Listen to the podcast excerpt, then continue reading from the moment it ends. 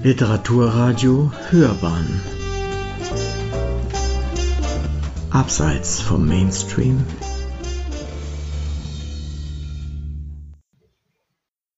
Es ist mir eine ganz besondere Freude, Ihnen nach der bisherigen überwiegend männlichen Dominanz der Kongressredner als nächste Vortragende eine weibliche Referentin anzukündigen, die zudem über ein explizit weibliches Thema aus dem Kosmos von Karl May referieren wird. Oft wird die Ansicht geäußert, dass insbesondere die Reiseromane von Karl May reine Männersache seien und Frauen darin kaum vorkämen. Indessen wurde längst nachgewiesen, dass Frauen durchaus in nicht geringer Zahl die Handlungen bevölkern. Allerdings entspringt ihre Charakterisierung oft den gängigen Geschlechterrollen, die Frauen im ausgehenden 19. Jahrhundert überwiegend einnahmen.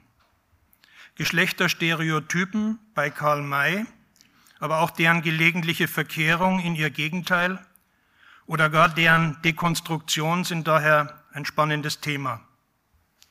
Diesem widmet sich Theresa Homm. Sie kommt aus dem hohen Norden, aus Kiel, und ich heiße Sie im tiefen Süden hier bei uns in München ganz herzlich willkommen. Theresa Homm hat an der Christian-Albrechts-Universität zu Kiel Deutsch und Anglistik bzw. Nordamerikanistik studiert und ist seit 2017 dort wissenschaftliche Mitarbeiterin am Institut für neuere deutsche Literatur und Medien. Im Augenblick schreibt sie an einer Dissertation über Karl Kraus. Außerdem ist eine Arbeit von ihr mit dem vielversprechenden Thema Wildwest in der Mark Brandenburg zur Darstellung des Mittelalters in Karl Mays historischem Roman der beiden Quizzos Letzte Fahrten angekündigt. Man kann also mit Recht Karl May als einen ihrer Forschungsschwerpunkte bezeichnen. Ich freue mich daher auf weibliche Agency in der Karl-May-Gesellschaft. Bühne frei für Theresa Homm.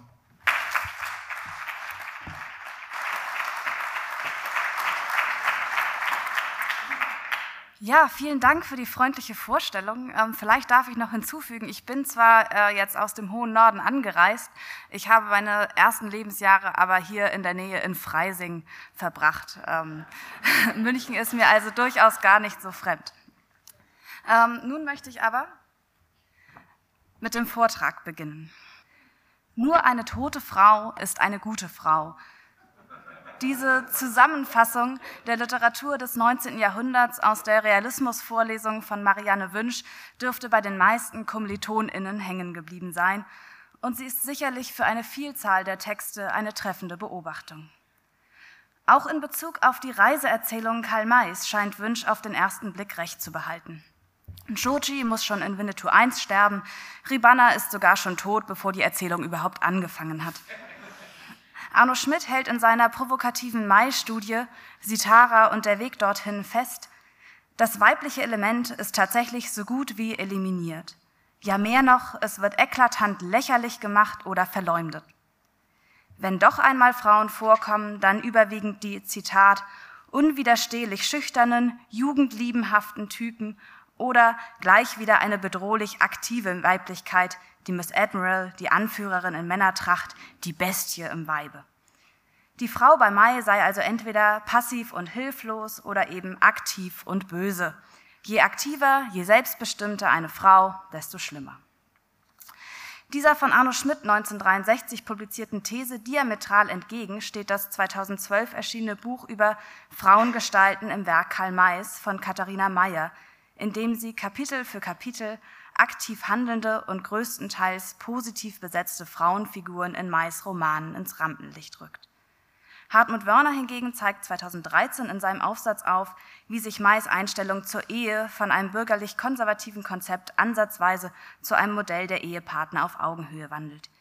Ihm geht es darum, Mais persönliche Einstellung zur Ehe und zur Emanzipation der Frau sowie einen möglichen Wandel in diesen Einstellungen herauszufinden und kommt zu dem, zu dem Schluss, dass May mit der Frauenbewegung seiner Zeit nicht viel anfangen konnte. Katharina Mayer geht jedoch aus einer ganz anderen Perspektive an Karl Mays Erzählung heran.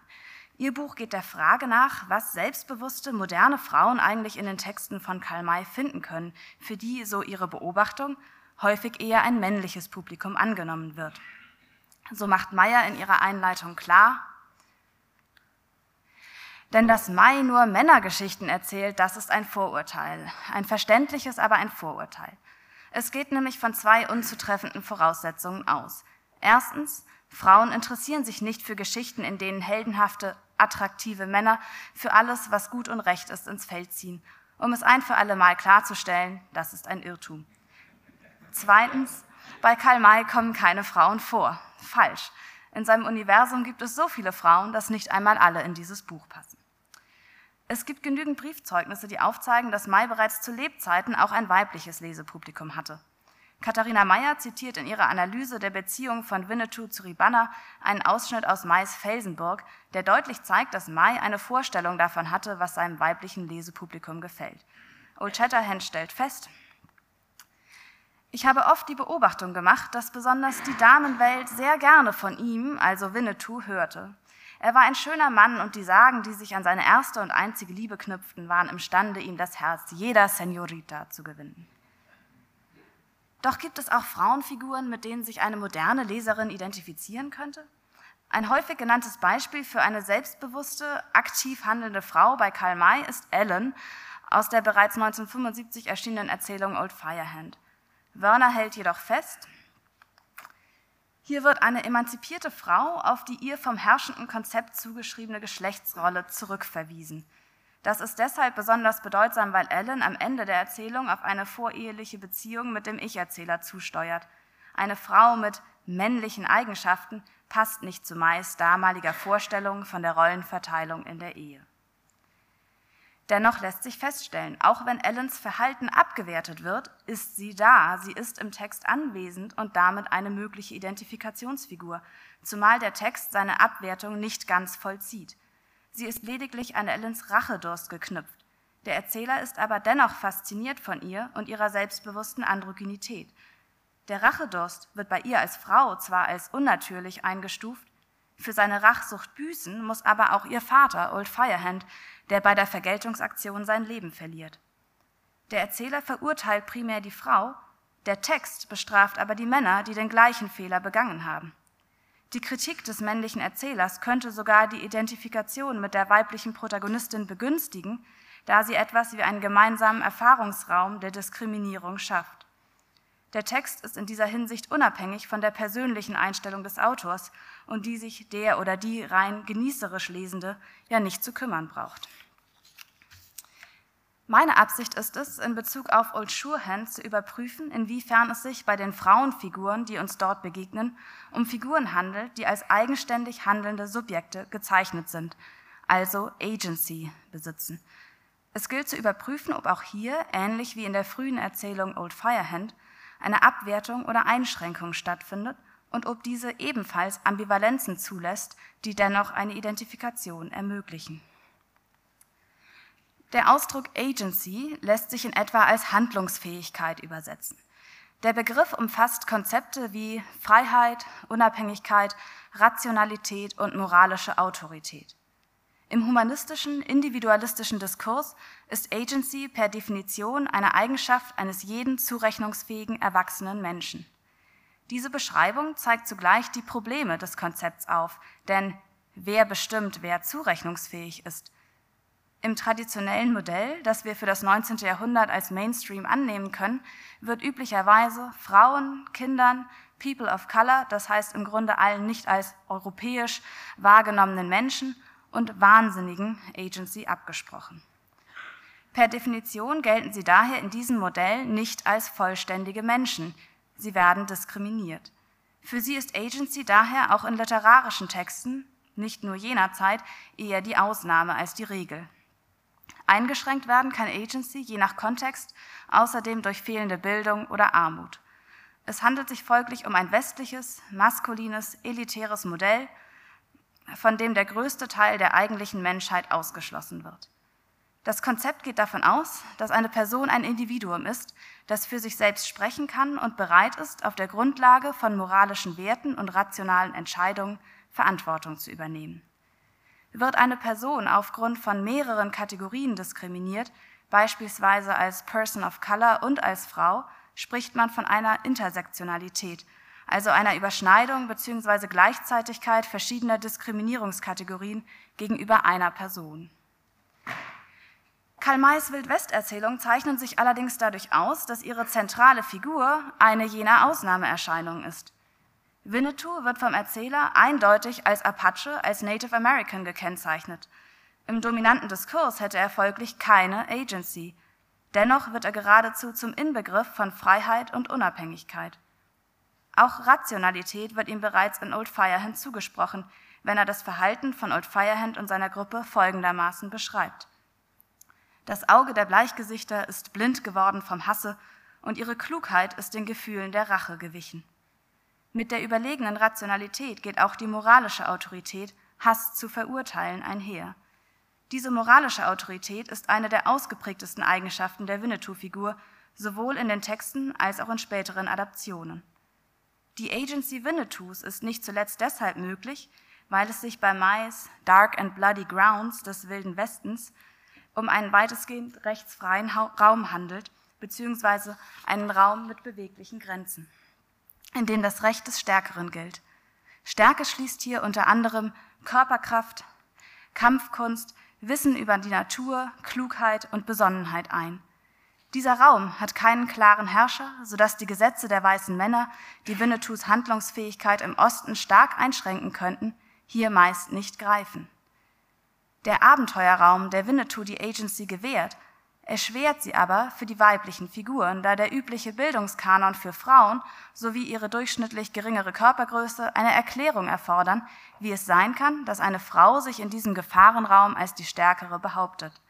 Selbst die tapfere Ellen, die zum Teil unter Westmännern aufgewachsen ist, ist auf die Hilfe der männlichen Helden angewiesen, wenn ihre Freiheit in Gefahr gerät. Du, setzte er, also Tim Finity, der Bösewicht, sich mit einem eigentümlichen Blicke zu Ellen wendend hinzu. Hast lange genug den Mann gespielt und wirst für Ribanna die Squaw von Finity. Der angekündigte Verlust von Agency wird hier als Wechsel von der Kategorie Mann zur Kategorie Frau beschrieben. Hannah Hacker zeigt in ihrer 1998 erschienenen Monographie Gewalt ist keine Frau auf, wie Gewalt ohne die Agency im Abenteuerroman kaum möglich ist im 19. Jahrhundert kategorisch vom Konzept der Weiblichkeit ausgeschlossen wird. Selbstständiges Handeln ist für Frauen in diesem Raum folglich nicht ohne Transgression, ohne Überschreitung der Geschlechtergrenze möglich und muss vom Text einerseits plausibilisiert und andererseits eingeordnet werden. Für eine Frau, die Gewalt ausübt, gibt es, so Hacker, im binären Geschlechtermodell eigentlich keine Bezeichnung. Entsprechend hält Paul Zinder für das Genre des Westernfilms, der ja in einem ähnlich konzipierten Raum spielt, fest. From its early roots, the Western denied female agency in a male-dominated genre. Frauenrollen beschränken sich in der Regel auf Nebenrollen, deren Anwesenheit für den Verlauf der Handlung meist unwesentlich sei, was die dreidimensionale Charakterentfaltung verhindere. Ihre Relevanz beschränke sich in der Regel auf ihre Rolle als sexuelles Objekt oder Plotelement. Es fragt sich, wie die Frauenfiguren in Mais Old Surehand in diesem Spannungsfeld einzuordnen sind. Sind sie wirklich so passiv, wie die Todesmetapher aus meinem Eingangszitat nahelegt? Lassen sich im Text gar ähnliche Bilder finden? Mit dem geheimnisvollen Krieger Colmar Pushy, der Winnetou und Old Shatterhand in nichts nachsteht und sich als die lang verschollene Mutter von Old Surehand und Apanatschka entpuppt, kommt zweifellos eine aktiv handelnde weibliche Figur hinzu, die, wie wir alle wissen, nicht vom Text sanktioniert wird. Hier gilt es, die Legitimationsstrategie des Textes zu untersuchen. Old Surehand ist für diese Untersuchung aber noch aus einem zweiten Grund interessant. In die Trilogie sind Binnenerzählungen inkorporiert, die in einer Art Werkschau teilweise aus dem Frühwerk und teilweise aus den Kolportageromanen entnommen sind. Es besteht die Möglichkeit, dass sich die verschiedenen Erzählebenen und damit Schaffensphasen von Mai gegenseitig kommentieren und in Frage stellen. Der Status des Erzählten kann hinterfragt werden. Ambivalenzen entstehen. Einzelne Figuren können je nach Erzählebene unterschiedlich bewertet werden, was für die Wahrnehmung der Frauenfiguren relevant sein kann. Band 2, der in erster Linie daraus besteht, dass verschiedene Figuren im Wirtshaus von Abenteuern erzählen, wurde viel kritisiert. Walter Illmer etwa schimpft 1973, nicht nur, wird jeder der zu Wort kommenden Person ein geradezu unwahrscheinliches Erzähltalent unterstellt und die Art der Darbietung ist dann bei jedem Erzähler die gleiche, eine schriftstellerische Sünde reinsten Wassers, sondern all diese Erzählungen, die rund 600 Druckseiten einnehmen, werden auch noch in einen Zeitraum hineingedrängt, der nur wenige Stunden eines einzigen Abends umfasst. Mai stellt sich damit außerhalb des Möglichen auch das in dichterischer Freiheit zulässigen. Dass eine derartige Verschachtelung von Erzählungen ineinander, wie sie ja zum Beispiel auch bei Wilhelm Haufs Märchen oder in Theodor Storms Schimmelreiter zu finden ist, immer einigen guten Willen bei einem streng auf Realitätskompatibilität achtenden Leser voraussetzt, wird hier übersehen. In unserem Fall sollen wir uns vorstellen, dass Old Shatterhand die Erzählungen im Wirtshaus der Mutter Thick mit anhört und dann wesentlich später zu Hause in Radebeul an seinem Schreibtisch sitzt und alles im originalen Wortlaut der intradiegetischen Erzähler aufschreibt? Wir haben es hier auf fiktionaler Ebene mit einer Transformation des mündlichen Erzählens in schriftliches Erzählen zu tun. Die Erzählung reflektiert durch das Erzählen des Erzählens ihre eigene Künstlichkeit. Fricke ist somit zuzustimmen, wenn er dafür plädiert, die Binnenerzählung in die Interpretation von Earl Shurhand zu integrieren, da sie durch das Prinzip der Wiederholung in den Roman integriert sind und wir es nicht mit einer zufälligen Auswahl zu tun haben. Die Binnenerzähler kommen von einer Erzählung zur anderen, indem sie Geschichten von, von denselben oder ähnlichen Figuren erzählen. Von dem Tod des schwarzen Kapitäns gibt es zum Beispiel zwei Varianten. Selbst das Erzählen wird mehrfach gedoppelt, indem in den Binnengeschichten wieder erzählt wird. Also wenn man mal darauf achtet, stellt man fest, dass in diesem Text eigentlich dauernd das Wort erzählen verwendet wird. Frickes Fazit, dass aus den Binnenerzählungen, Zitat, ein wichtiger Zug in Mais Strategie der Beglaubigung des Erzählten als autobiografischer Wahrheit entsteht, möchte ich hier aber widersprechen. Bereits im ersten Band spielen Binnenerzählungen bei dem Aufeinandertreffen der Figuren eine wichtige Rolle. Der wilde Westen wird damit als erzählter Raum präsentiert. Heldentum entsteht nicht nur durch Taten, sondern durch die Erzählung von Taten. Bereits zu Beginn der Trilogie werden verschiedenste Funktionen des Erzählens thematisiert. Doch auch der Raum selbst wird als zeichenhafter Raum präsentiert, der von vergangenen Ereignissen zeugt, die mit Hilfe der Fantasie eine Geschichte ergeben. So heißt es über den Jano Estacado, Menschengerippe, Tierkadaver, Sattelfragmente, Wagenreste und andere schauerliche Überbleibsel liegen am und im Wege und erzählen stumme Geschichten, die zwar das Ohr nicht hören, aber das Auge desto deutlicher sehen und die Fantasie deutlich ergänzen kann. Hier wären wir dann wieder bei dem Vortrag von gestern Abend. Dass das Thema des Erzählens im zweiten Band in so raumgreifender Form wieder aufgegriffen wird, scheint vor diesem Hintergrund nicht unpassend. Interessant ist, dass die Gäste das Gasthaus von Mutter Thick aus ähnlichen Gründen aufsuchen, wie der bzw. die Leserin Karl Mays Romane, denn Mutter Thicks Lokal war bekannt als ein Ort, in welchem man den Wilden Westen kennenlernen konnte, ohne die Dark and Bloody Grounds selbst aufsuchen zu müssen. Da Karl May für die Binnenerzählung Texte wählt, die er selbst bereits in anderen Kontexten publiziert hat, ergibt sich die charmante Situation, dass sein alter Ego eben diesen Erzählungen lauscht, sie kritisch kommentiert und in ihrem Wahrheitsgehalt hinterfragt. Die Fehler, die hierbei aufgezeigt werden, können auf die Rahmenerzählung zurückwirken. Wenn sich etwa herausstellt, dass der Ich-Erzähler der ersten Binnenerzählung gar nicht der wirkliche Colorado Man ist, für den er sich ausgegeben hat, ist das ein Problem, das sich rückblickend auch auf Karl May und seine Old Shatterhand-Legende übertragen ließ. Nun aber endlich zu den Frauenfiguren. Die Anzahl der Frauenfiguren in Old Surehand, ist in Old Surehand 1 ist überschaubar. Es gibt genau drei. Sanna, Thibovete Ellen und Barbara Bärbchen Helmers. Alle drei werden als alt bezeichnet und werden über ihren Status als Mutter definiert. Sanna und Barbara zeichnen sich durch ihre Fürsorglichkeit gegenüber den männlichen Helden aus. Beide sind für den Handlungsverlauf selbst nicht relevant. Durch die schwarze Sanna, Haushälterin von Bloody Fox im Jano Estacado und Mutter von Bob, wird erstmals das Motiv der Sehnsucht der Mutter nach ihrem verlorenen Kind, das für den dritten Band entscheidend ist, eingeführt. Sie war nämlich in Tennessee Sklavin eines Pflanzers gewesen, der ihr einziges Kind, einen Knaben, von ihr gerissen und verkauft hatte. Auch sie war verschachert und durch verschiedene Schicksale bis an die Staked Plains verschlagen worden – Nie hatte sie ihren Sohn, ihren Bob, vergessen können. Er war ihr Gedanke bei Tag und bei Nacht und sie schwor darauf, dass sie nicht sterben werde, ohne ihn wiedergesehen zu haben. Sie verhält sich dabei jedoch schicksalsergeben und passiv. Es sind Old, Shur, äh, Old Shatterhand und Winnetou, die ihr ihren verlorenen Sohn wiederbringen. In Old Surehand wird diese Situation noch einmal wiederholt, als Old Shatterhand Bob aus den Fängen der Comanchen befreit und ihr erneut zurückbringt. Ihre fast schon leblose Passivität wird in dieser Szene durch ihre Reaktion auf das Wiedersehen deutlich. Zitat, sie drehte sich um, sah ihn und öffnete die Arme. So stand sie da, starr vor Freude, ohne ein Wort sagen zu können. Er hielt sein Pferd bei ihr an, sprang herab und warf die langen Arme jauchzend um sie. Bob ist aktiv, Sanna ist passiv.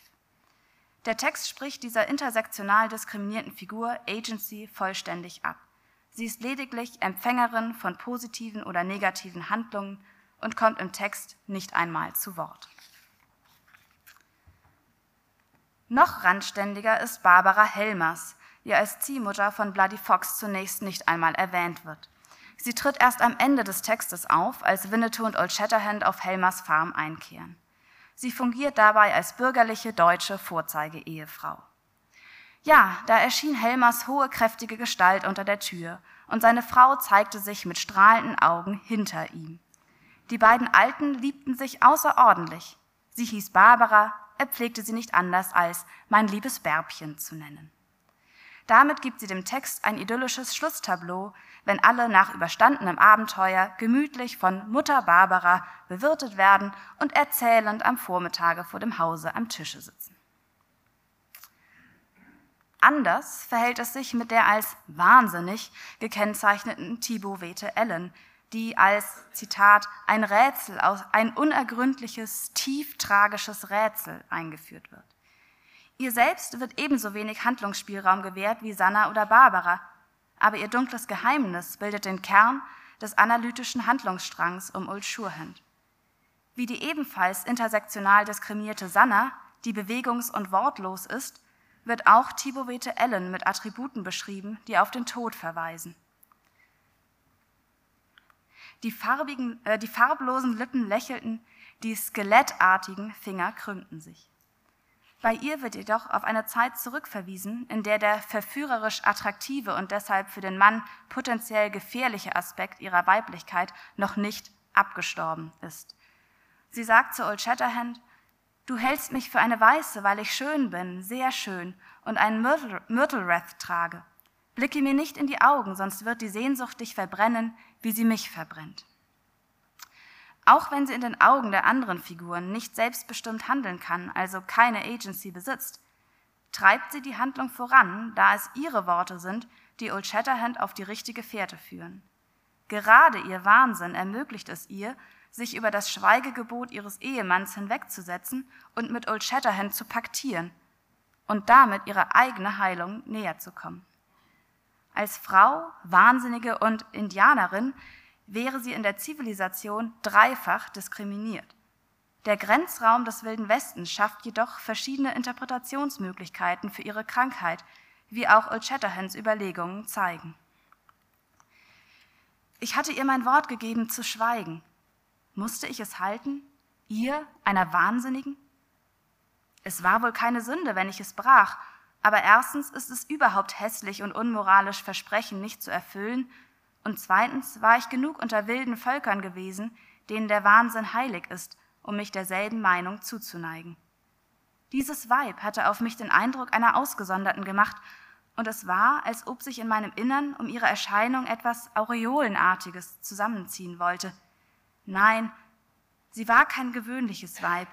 Der Wahnsinn erhöhte meine Pflicht, anstatt sie aufzuheben. Ich musste mein Versprechen halten. Die Kombination aus der Zugehörigkeit zu einer fremden Kultur und dem Wahnsinn macht aus der scheinbar hilflosen Frau eine Heilige, der nun zunächst Old Shatterhand machtlos gegenübersteht. Zitat, da legte sie schnell die Arme um meinen Hals, küsste mich so rasch, dass ich es gar nicht hätte abwehren können, weil mein Herz es zugegeben hätte, es ihr zu verwehren. In Old Shurehand 2 tritt auf der Ebene der Rahmenhandlung ausschließlich Mutter Thick als weibliche Figur auf.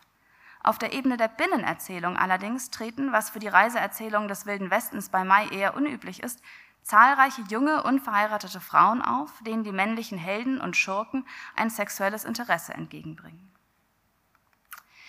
Wie die zuvor genannten ist Mutter Thick mit dem Mütterlichen konnotiert, was in ihren Namen und ihrer umsorgenden Rolle als Gastwirtin zum Ausdruck kommt. Ihre Handlungen gleichen dem, den mütterlichen Tugenden der Hausfrau, die uns im ersten Teil von Old Surehand begegnet sind. Die gute Dame machte ganz den Eindruck einer sehr verständigen, freundlichen und besorgten Hausmutter, deren Glück es ist, Zufriedenheit um sich zu sehen. Sie ist allerdings nicht von einem Mann abhängig, sondern alleinstehend. Ihr Handlungsraum im Text erstreckt sich jedoch nur über ihr eigenes Lokal, in dem sie die Herrin ist. Das Besondere an ihr ist, dass sie durch ihr Bemuttern selbst Old Shatterhand hin und wieder in eine kindliche Rolle drängt und ihm damit für einen kurzen Augenblick seine männliche Überlegenheit und Agency abspricht. Etwa, wenn er ihr erst beweisen muss, dass er, Zitat, keine Frau zu seinem Schutze braucht, wenn er Ärger bekommt, weil er nicht rechtzeitig zum Essen zurück ist oder sie darauf besteht, eine Locke von ihm zu behalten und zu Old Shatterhands Entsetzen gleich eine münzgroße Stelle kahl rasiert. Sowohl diese schreckliche Mutter Thick als auch Old Shatterhand werden hier zu Komödienfiguren. Auf der Ebene der Binnenhandlung wiederholt sich mehrfach das Motiv der Damsel in Distress. Ich habe hier als Illustration ähm, Bilder vom letzten Mohikaner ähm, mitgebracht, weil man sieht, dass äh, in diesem Genre das durchaus häufig vorkommt und das so schön die Aktivität des Mannes und die Passivität der Frau in diesem Modell illustriert. Ähm, also Damsel in Distress, der verfolgten Unschuld, die von einem männlichen Helden gerettet werden muss. Die Passivität der weiblichen Figuren variiert dabei im Ausprägungsgrad. Am offensichtlichsten ist die Darstellung der Handlungsunfähigkeit der Frau in der Erzählung Unter der Windhose, die erstmals 1885 erschien. Die einzige Frau der Erzählung ist wieder eine mütterliche Figur, die bereit wäre, sich für ihren Sohn aufzuopfern. Sie erhält noch nicht einmal einen eigenen Namen, man erfährt nur, dass sie die Ehefrau eines Mr. Rollins ist, der, wie sie später erfährt, ihren ersten Ehemann ermordet hat. Ihre Darstellung erfolgt eindeutig durch Bilder von Krankheit und Tod. Ihr Gesicht ist bleich und abgehärmt. Um sie vor dem Wirbelsturm zu retten, zieht der Erzähler sie auf sein Pferd, Zitat, sodass sie quer auf meinen, also des Erzählers, Knien lag. Sie kann also nicht einmal aktiv aufrecht sitzen. Wenig später wird sie sehr zur Erleichterung der Männer zweimal ohnmächtig. Zu ihrem schrecklichen Ehemann kam sie, als sie krank und erschöpft einen Beschützer brauchte. Gerettet wird sie durch den Erzähler und die Ehrlichkeit eines Apachenjungen. Die Erzählungen Three Card Monte, vom Tode erstanden und Der Königsschatz hingegen haben als weibliche Hauptfiguren jeweils jungfräuliche, sehr attraktive junge Frauen. Als solche sind sie insgesamt lebhafter und auch ein wenig aktiver gestaltet. Über ihre Partnerwahl etwa bestimmen sie selbst. So freut sich Trim Kroner. Und richtig, es stimmte ganz genau, die Mary dachte gar nicht daran, dass sich etwas anderes sein könnte als ihr Mann. Nicht erwünschte Liebhaber werden deutlich zurückgewiesen. Der Canada Bill wollte den Arm um Mary legen, bekam aber einen Stoß von ihr, dass er zurücktaumelte und den Stuhl, an welchem er sich zu halten versuchte, beinahe umgerissen hätte. Sounds seid ihr ein couragiertes Weibsbild, mögt wohl ein andermal zahmer sein, entfährt es ihm. Als er in der nächsten Erzählung versucht, die Hand Anitas zu erhalten, bleibt sie ebenfalls standhaft. Ich gebe sie ihm nicht, sagte sie in sehr entschlossenem Tone. Dennoch spielt auch bei ihnen das Damsel in Distress Motiv eine große Rolle. Der männliche Held muss sich beweisen, um sie aus auswegloser Lage zu befreien. Im ersten Fall misslingt dies gründlich. Mary wird von dem Canada Bill entführt. Bei dem Anblick seiner gefesselten Braut schießt Tim Kroner zu früh und verhindert damit die erfolgreiche Befreiung. Mary sieht, wie der Canada Bill auf Tim Kroner schießen will und stürzt sich schützend an die Brust ihres Verlobten, wo sie tödlich getroffen wird. In dieser Geschichte ist es der Canada Bill, der ihr die Freiheit und damit ihre Agency nimmt. Damit einher geht ihre Beschreibung im Zeichen des Todes. Auch sie liegt quer über dem Sattel ihres Entführers und als Tim sie wiederfindet, sitzt sie, Zitat, totenbleich, an den Händen gefesselt und mit tief zur Erde gesenktem Kopf. Der Verlust der Agency wird bildlich durch die Fesseln ausgedrückt. Interessanterweise erhält sie ihre Handlungsmacht gerade im Moment ihres Todes zurück, als sie sich schützend vor ihren Verlobten wirft und durch ihren, seinen Tod verhindert. Ein weiteres Motiv, das in den beiden genannten Erzählungen bereits anklingt, ist das der Frau als Besitz. Mary wird als Gegenzug für das Geld, das der Canada Bill dadurch verlor, dass Tim sein falsches Kartenspiel durchschaute, geraubt. Sie wird wie eine Ware quer über das Pferd gelegt und auch in Tims Äußerungen werden seine Besitzansprüche und seine Verfügungsgewalt über sie sehr deutlich. Zitat, das ist meine Braut und wer sie ohne meine Erlaubnis anrührt, kann sehr leicht einige Zoll Bowie-Knife zu Kosten bekommen, warnt er den Canada Bill. Deutlicher noch wird dieses Motiv bei Anitas Schicksal. Eduard, ihr Geliebter, lässt sich von Dr. White alias Canada Bill zu einer Wette hinreißen. Well, Sir, sagte Dr. White, wir geben euch sechs Monate Zeit. Kommt ihr bis dahin mit 3000 Dollars zurück, so ist Miss Anita euer. Und ich sage kein Wort dagegen. Kommt ihr aber nicht oder mit weniger, so ist die Miss mein. Seid ihr einverstanden, Master Carlos? Also Carlos ist ihr Vater. Hier wird über ihren Kopf hinweg bestimmt. Sie hat selbst keine Handlungsmacht. Auch Emma Arbeus und Kaya müssen am Anfang der Erzählung der Königsschatz, die Mai aus dem Waldröschen entnommen hat, befreit werden. Anders als Mary lassen sie in dieser Situation jedoch nicht den Kopf hängen, sondern beobachten aufmerksam ihre Umgebung. Obwohl die beiden Mädchen auf die Hilfe der Männer angewiesen sind, zeigt der Text sie deutlich als aktiv handelnde Figuren. Sie helfen bei ihrer Flucht mit, indem sie sich vorbildlich verhalten, im Männersattel auf je einem eigenen Pferd davonreiten und sich bei der nächsten Gelegenheit selbst Gewehre zur Verteidigung schnappen. Und in Emmas Fall durch ihre Umsicht sogar die männlichen Helden vor einem Fehler bewahren. Der Text ermöglicht dies dadurch, dass es sich bei ihnen nicht um angehende deutsche Hausfrauen handelt, sondern um eine Mexikanerin und eine Mizteca. Kurzfristig kommt es sogar zu einer Umkehr der Geschlechterrollen, als Helmers und sein Freund, der Apachenhäuptling Bärenherz, den beiden Frauen fürsorglich ein Lager richten. Zitat Es war dies von Seiten des Apachen eine ganz und gar ungewöhnliche Auszeichnung, denn kein Wilder lässt sich herbei, eine Handreichung zu leisten, welche die Frau oder das Mädchen selbst tun könnte.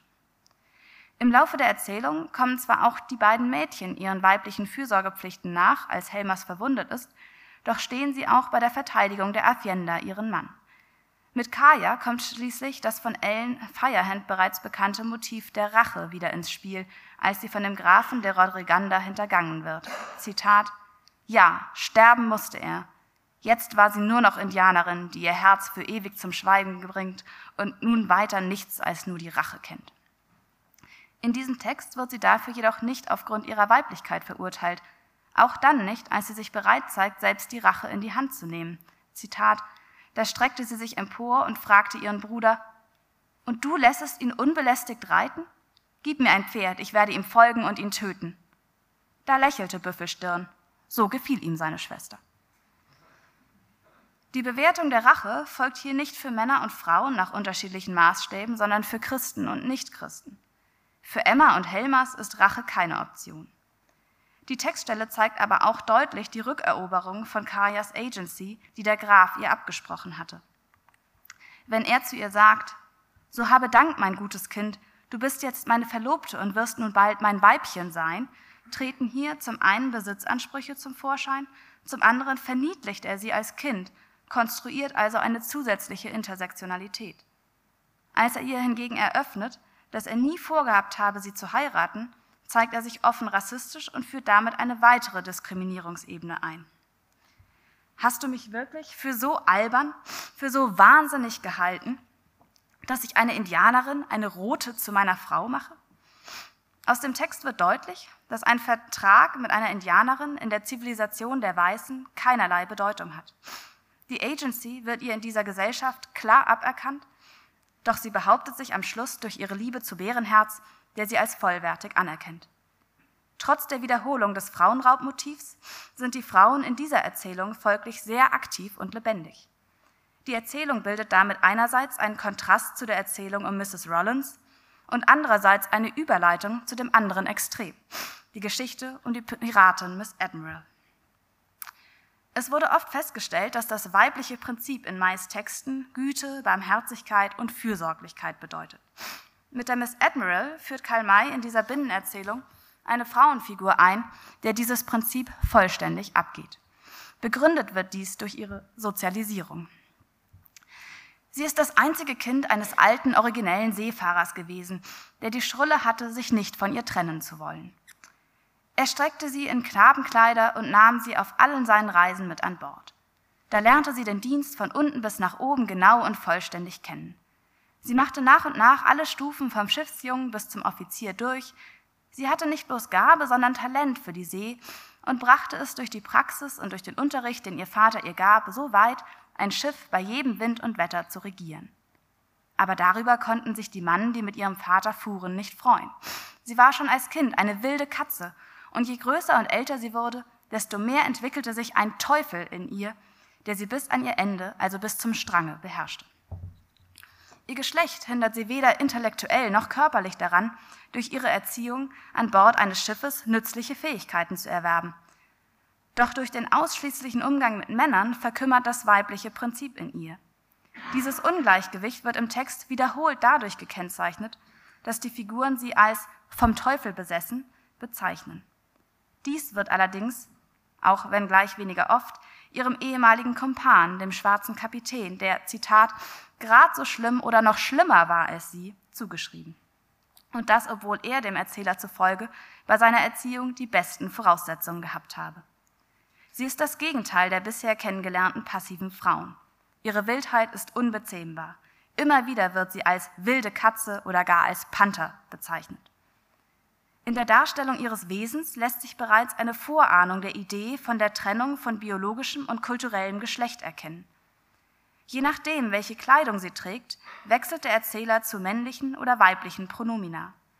Sie steckt in dem Dilemma, als Seemann aufgewachsen zu sein und zu wissen, dass sie den meisten Männern weit überlegen ist. Da die Gesellschaft aber biologisches und kulturelles Geschlecht als untrennbar verknüpft ansieht, wird ihre Agency innerhalb der Zivilisation eingeschränkt. Das Problem wird nicht als Einzelfall dargestellt. Durch ihre Erziehung ist sie das reinste Mannsbild geworden, hat sich nur noch auf dem Wasser wohlbefunden und ist nach und nach so weit gebracht, ein Schiff noch besser als manche erfahrene Kapitän zu führen. Jeder Seemann weiß, dass es dergleichen Frauenzimmer gegeben hat und wahrscheinlich auch noch gibt. Der und die Leserin wird hier an die berüchtigten Piraten Anne Bonny und Mary Read denken, deren Lebensgeschichte Daniel Defoe in seiner General History of the Pirates festgehalten hat. Jedenfalls geht man zum Teil von ihm als Verfasser aus. Wie die Miss Admiral sollen sie dazu in der Lage gewesen sein, abwechselnd, je nach Bedarf, überzeugend als Mann oder als Frau aufzutreten. Auch den Hinweis, dass der schwarze Kapitän und die Miss Admiral nicht heirateten, denn, Zitat, die Miss Admiral ist in dieser Beziehung niemals ein Frauenzimmer gewesen, lässt sich als Hinweis auf diese beiden verstehen, kolportiert Defoe doch, dass die beiden Piratinnen ein Verhältnis miteinander hatten. Auch die problematische, rivalisierende Beziehung Annes zu ihrem Kapitän Calico Jack Rackham klingt in dem Verhältnis zwischen der Miss Admiral und ihrem schwarzen Kapitän an. Die besondere Grausamkeit von Mais Piraten wird zu einem gewissen Teil den für sie widrigen Umständen zugeschrieben. Um ihre Agency zu behaupten, muss sie die Gesellschaft fliehen und auf einem Piratenschiff anheuern. Die Vorurteile der Männer zwingen sie dazu, sich entweder als Mann auszugeben oder durch Gewalt die Oberhand zu behalten. Lautet doch die übliche Einstellung, Zitat, na, wenn ein Frauenzimmer das Kommando eines Schiffes führt, so möchte ich nicht dabei sein. Schnell muss sie feststellen, dass auch der Kapitän, der doch um ihre Qualitäten weiß, nicht bereit ist, sie als ebenbürtig anzuerkennen. In der ersten Zeit hatte der Sklavenhändler zwei Kapitäns, weil die Miss Admiral sich als gleichstehend mit ihrem sauberen Kompagnon betrachtete. Aber er bekam sie nach und nach unter. Sie sah ein, dass er ihr als studierter Navigationer denn doch über war und musste sich mit der zweiten Stelle als Segelmeister begnügen. Daraus entspinnt sich ein Autoritätskonflikt, unter dem primär die Crewmitglieder zu leiden haben. Sie schafft es, den Kapitän zu überlisten und sein Schiff zu klauen, wird aber wenig später selbst von der Marine gefangen genommen. Als Frau gelingt es ihr, in Verkleidung dem Strick zu entgehen. Die Handlung spielt Jahre später, als sie versucht, ihr Schiff von der Marine zurückzuerobern. In der Zwischenzeit hat nun auch sie nautische Studien betrieben, um ihrem Kapitän in nichts mehr nachzustehen. Unerwartet erscheint er wieder auf der Bühne und will sie ausnutzen, um selbst wieder an das Schiff zu gelangen. Für ihn ist es Teil seiner Aufgabe, sie nun in ihre Position als handlungsohnmächtige Frau zurückzuverweisen. Dieser Panther wird gezähmt, darauf kannst du dich verlassen, sagt er. Während er noch davon spricht, klingt aus seiner Rede jedoch zugleich schon seine Bewunderung hervor. Ich bin früher ihr Vorgesetzter gewesen und werde es auch jetzt sein. Sie ist immer noch die Alte. Ein Schiff zu stehlen, mitten aus dem Hafen von San Francisco heraus, das ist kolossal. Die Raubtiermetapher zeigt, dass diese wilde Frau für den Mann eine Art Jagdtrophäe ist. Sie zu bezwingen symbolisiert unanfechtbare Herrschaft. Die aktive Frau muss unschädlich gemacht werden. Ein fürchterlicher Schlag seiner geballten Faust traf ihren Schädel, sodass sie, wie vom Blitze erschlagen, augenblicklich leblos zusammenbrach. Er fesselte sie mit denselben Stricken, mit denen ihr Koffer eingeschnürt gewesen war. Wieder begegnet uns eine gefesselte Frau, doch diese aktive Dame schafft es, unter unsäglicher Mühe, selbst sich aus den Fesseln zu befreien. Wird allerdings wenig später von Peter Polter, der mit Winnetou und anderen das Schiff gekapert hat, wieder gebunden. Interessant ist, dass ihr Tod, der am Anfang der Erzählung bereits als Endpunkt der Geschichte festgehalten wurde, am Ende nur in Form einer Metadiegese, also einer Geschichte in der Geschichte in der Geschichte und im Futur erzählt wird. Auf der Ebene der Binnenhandlung kehrt Peter Polter in einem Gasthaus bei einer zweiten Mutter Thick ein und erklärt dort auf die Frage nach der Miss Admiral, wird auch gehängt. Old Shatterhand, der als Zuhörer alle Geschichten kommentiert, sagt hier nichts zum Wahrheitsanspruch der Erzählung, hält aber fest, die Geschichte, besonders das Ende derselben, war ihnen, also den Zuhörern, nicht ausführlich genug und jeder wollte etwas wissen, was er vermisste. Es ist auffällig, dass gerade diese Geschichte, die doch antrat, das falsche Ende des schwarzen Kapitäns in der Geschichte des Indianeragenten zu korrigieren, nun selbst ein zu wenig ausführliches Ende hat. Innerhalb der Erzählung selbst gibt es zahlreiche Situationen, in denen Figuren, von denen man glaubte, sie seien aufgehangen worden, plötzlich doch wieder auftreten. Denkt man nun an die Geschichte der Anne Bonny, deren Hinrichtung wegen einer Schwangerschaft aufgeschoben wurde und deren Verbleib nicht überliefert ist, wird auch dieses Ende wieder in ein zweifelhaftes Licht gerückt. Dass der Text diese weibliche Schurkin stärker verurteilt als männliche Verbrecher, kann allenfalls auf Figurenebe festgestellt werden, und selbst hier sind die Meinungen gemischt. Old Surehand 3 steht wieder ganz unter dem Stern des Mütterlichen. Old Surhands Suche nach Dan Etters, dem Verbrecher, dem seine Eltern zum Opfer fielen, stellt sich recht eigentlich als eine Suche nach Gott und als Suche nach seiner Mutter heraus. Die zentrale Frauenfigur in diesem zweiten Teil ist zweifellos Kolma Pushi alias Tehua Bender. Als Mutter von Old Surehand und Apanatschka fällt sie vom Alter in die gleiche Kategorie wie alle Frauen der Rahmenhandlung. Allerdings spielt die Zeit ihrer Jugend, als sie noch jung und schön war, für die Auflösung des Old Surehand-Rätsels eine große Rolle, sodass ihre Vergangenheit in Form von Rückblenden und kurzen Binnenerzählungen in den Roman Eingang findet. Wie der Miss Admiral gelingt es auch dieser Frau, bei Bedarf für einen Mann gehalten zu werden und überragt in dieser Rolle alle anderen. Während die Piratin ihre Weiblichkeit aber abgesehen von ihren kleinen Händen und der schlanken Gestalt vollständig verbergen kann und ebenso als femme fatale Madame de Voulettre ausschließlich feminin verführerische Züge trägt, also übergangslos zwischen den Geschlechtern wechselt, gelingt es Kolma Pushy durchgehend, Männlichkeit und Weiblichkeit miteinander zu vereinen. Ihr Rollenwechsel ist kein Defizit mehr, sondern Ausdruck einer vollkommenen, harmonisierenden Menschlichkeit. Dies gilt ebenso für ihr Changieren zwischen Christentum und Indianerkultur bzw. europäischer Zivilisation und Wildnis. Ich möchte hier auf den 2002 erschienenen Jahrbuchaufsatz von Gudrun Keindorf verweisen. Die entsprechende Textstelle der ersten Begegnung wurde in der Forschung bereits vielfach in diesem Sinne zitiert. Old Shatterhand und Winnetou vernehmen leisen Gesang. Weder ist die Stimme einem Geschlecht zuzuordnen, noch lässt sich eindeutig sagen, ob es sich um ein Indianerlied oder ein europäisches handelt. Frappierend ist die äußere Ähnlichkeit mit Winnetou, was die Idealität der Gestalt hervorhebt. Kolmar Pushy ist jedoch deutlich älter. Zitat, seine Gesichtszüge waren ernst und streng, hatten aber doch etwas an sich, was mir frauenhaft vorkam, beobachtet Old Shatterhand. Der lebende Mensch ist hier bereits in einen Mythos übergegangen. Seine Person galt den Indianern und den Weißen als für alle Fälle neutral, als unverletzlich. Ihn feindlich zu behandeln hätte nichts anderes geheißen, als den großen Manitou in Zorn zu versetzen und seine Rache heraufzubeschwören. Gab es doch Indianer, welche behaupteten, dieser rote Mann sei kein Mensch mehr, sondern der Geist eines berühmten Häuptlings, den Manitou aus den ewigen Jagdgründen zurückgeschickt habe, um nachzuforschen, wie es seinen roten Kindern gehe. Interessanterweise wird also selbst diese Frauenfigur, die als Kolmar Pushy ohne Zweifel Agency, also Freiheit, Unabhängigkeit, Rationalität und moralische Autorität in hohem Maße besitzt, in der Beschreibung mit dem Tod in Verbindung gebracht. Sie gilt allerdings als vom Tode zurückgekehrt, was im übertragenen Sinne mit der Geschichte ihrer Vergangenheit übereinstimmt. Dan Etters und Thibault lassen sie gefesselt zum Sterben auf dem Grab ihres geliebten Bruders zurück, wo sie von dem Utah Tusaga Saric befreit wird. Als dieser sie heiraten will, besiegt sie ihn im Zweikampf und wird als Krieger in seinen Stamm aufgenommen. Symbolisch hat sie folglich bereits die Grenze ins Jenseits überschritten und ist mit übermenschlichen Zügen zurückgekehrt. Diese Sprechweise verwendet sie gegenüber Thibaut, dem Mann ihrer Schwester, selbst. Ja, die Toten stehen auf. Ich bin kein Mann, sondern ein Weib. Für die realistische Erzählung plausibilisiert werden ihre Fähigkeiten durch ihre Sozialisation als Indianerin, ihren Übertritt zum Christentum und ihre darauf folgende Ehe mit einem weißen Christen, die ihr europäische Bildung beschert. Nach ihrer Rückkehr von der symbolischen Jenseitsreise verlässt sie ihre weibliche Rolle als gefesselte Damsel in Distress, in der der Utah sie vorfand, und ist von nun an selbst Befreierin und Retterin.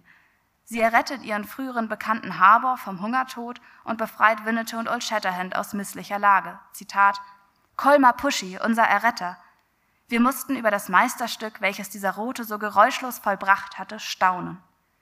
Wenn schon Old Shatterhand und Winnetou in Staunen versetzt werden, weiß man, dass etwas Besonderes los ist. Und sie kommen aus dem Staunen gar nicht mehr heraus. Ein außerordentlicher Mann. Winnetou reichte ihm schweigend die Hand und ich tat dasselbe. Dabei hielt Winnetou es zuvor gar für ausgeschlossen, dass Tehuah Bender überhaupt alleine in der Wildnis hätte überleben können. Zitat, aber eine schwache Squaw wird doch nicht ein so einsames, beschwerliches und verlassenes Leben da oben in den Rocky Mountains führen. Als Erzähler verwendet Old Shatterhand in Bezug auf Colmar Pushy zunächst durchgehend männliche Pronomina, auch als er längst ahnt, mit wem er es zu tun hat. Erst bei der Aufklärung des Geheimnisses wechselt er übergangslos zu femininen Fürwörtern. Der erneute Geschlechtswechsel vollzieht sich tränenreich, aber ohne Beschreibungen, die Tod oder Passivität signalisieren könnten. Als sie sich beruhigt, erzählt sie nüchtern und stringent ihre Lebensgeschichte. Zitat, ihre Sprache und Ausdrucksweise war jetzt diejenige einer weißen Lady. Sie kann also mühelos das Register wechseln. Ihr Aussehen jedoch verändert sich nicht, nachdem sie als, sich als Mutter zu erkennen gibt. Sie selbst gibt an, Männerkleidung gewählt zu haben, um in Gesellschaft und Wildnis den nötigen Handlungsspielraum für ihre Suche nach ihren Kindern zugeschrieben zu bekommen.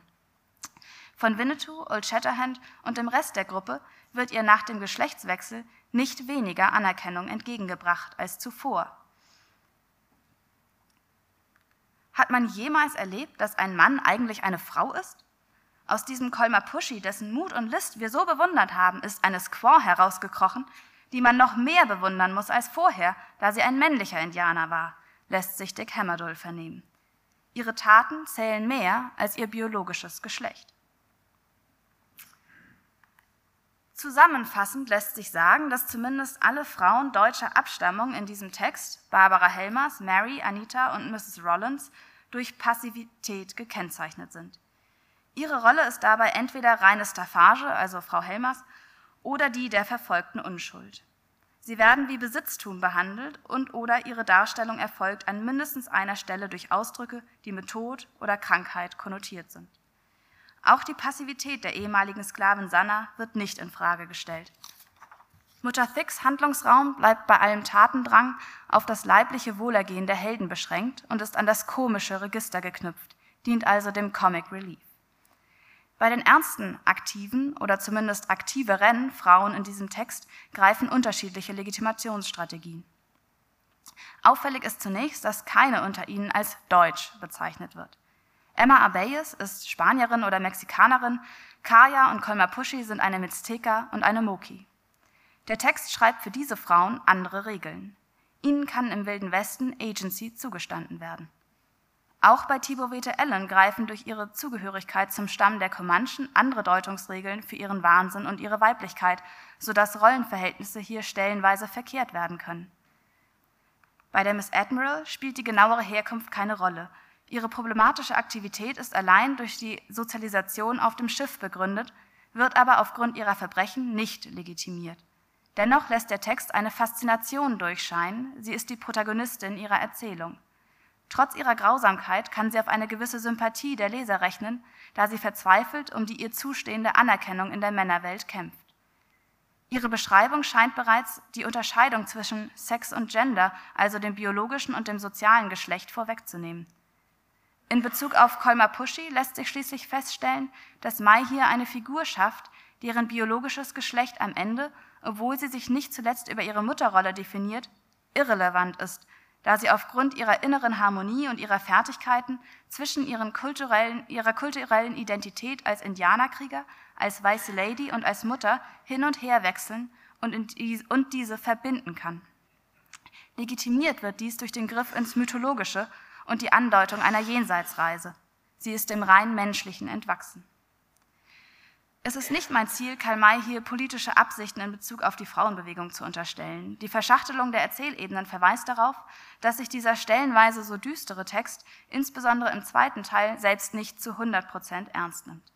Wenn der Literat seine Geschichte erzählt, wird wieder das Verhältnis von Mündlichkeit und Schriftlichkeit reflektiert und Old Shatterhand kommentiert, na, da war ich dann doch neugierig, was dieser Mann für eine Geschichte aus den einfachen Tatsachen machen würde.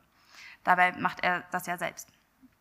Die Anlage des gesamten Textes mit den vielen Frauenfiguren in den Binnenerzählungen, gipfelnd in Kolmar Puschis negativen Gegenbild der Piratin, scheint mir eher eine experimentelle Anlage zu haben. Wenn Dick Hammerdoll am Ende des dritten Bandes zu Pitt Holmers sagt, ob es dir gefällt oder nicht, das bleibt sich gleich, das ist ganz und gar egal. Was willst du dagegen machen, wenn du plötzlich zu der Erkenntnis kommst, dass du ein heimliches, verkleidetes Frauenzimmer bist, weist dies auf komische Weise fast schon auf Virginia Woolfs 1928 erschienenen Orlando voraus. Vielen Dank.